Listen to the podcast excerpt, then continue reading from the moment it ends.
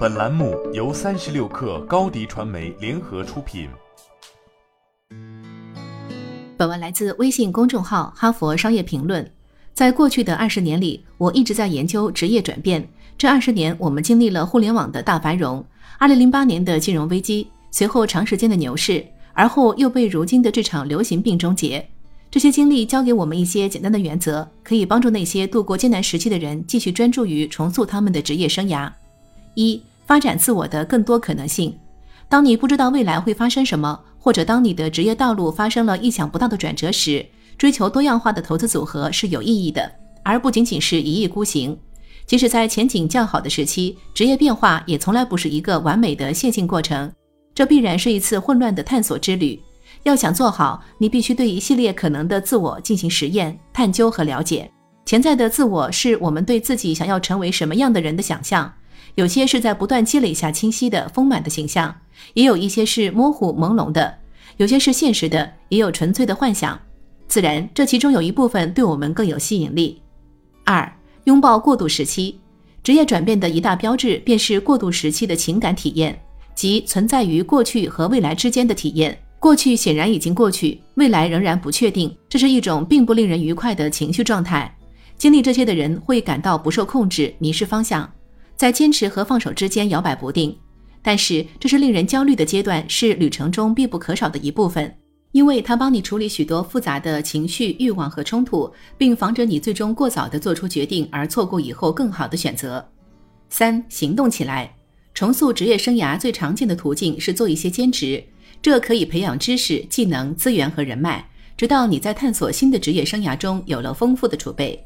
在晚上和周末，有些人会参加兼职课程，做公益或咨询工作，发展创业想法。在我为《工作认同》一书所做的研究中，我发现大多数人同时为几种可能性工作，比较每种可能性的优缺点。你不需要把你对职业转变的想象限定在我们的项目范围内。如今，许多人通过在他们的组织或社区志愿者工作中参与危机倡议、做公益工作，并取得了不错的成绩。关键是要和新鲜的人一起做不同的工作。因为这个过程代表了一个了解你自己的机会，以及能让你发挥最大潜能的环境和人。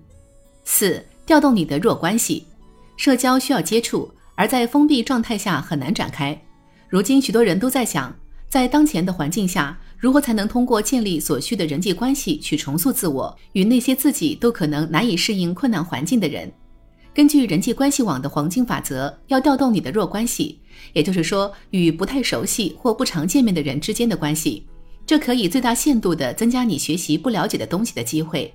与朋友、家人和亲密同事这些强关系交往所带来的问题是，他们与你知道同样的事情，当然他们会想帮助你，但是他们不太可能帮助你创造性的思考你的未来，他们更有可能耽误你的思考。五、表达自己。在职业变化可能带来的困惑中，我们中的许多人希望通过内省产生万花筒般的洞察力。但正如我在工作认同中所言，如果没有积极的实验，独自反省是危险的，因为它会让我们陷入白日梦的状况。当然，白日梦既不能提供有报酬的工作，也不能发展事业。矛盾的是，自我反省是一个好习惯。通过在社会交流中与志趣相投的人畅意交谈。他们会回应、共情、质疑、阅读你的肢体语言，并分享他们自己的经历。潜在的职业转换者从参加课程中受益匪浅，一部分是因为他们的同学代表了一个现成的志趣相投的群体，创造和讲述一个关于你想做什么或者为什么你想改变的故事。仅仅是这样的简单行为就可以理清你的想法，并通过公开承诺推动你前进。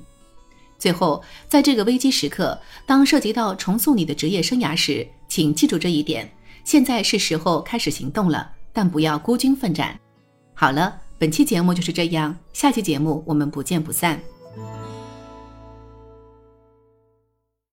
你的视频营销就缺一个爆款，找高低传媒，创意热度爆起来，品效合一爆起来。微信搜索高低传媒，你的视频就是爆款。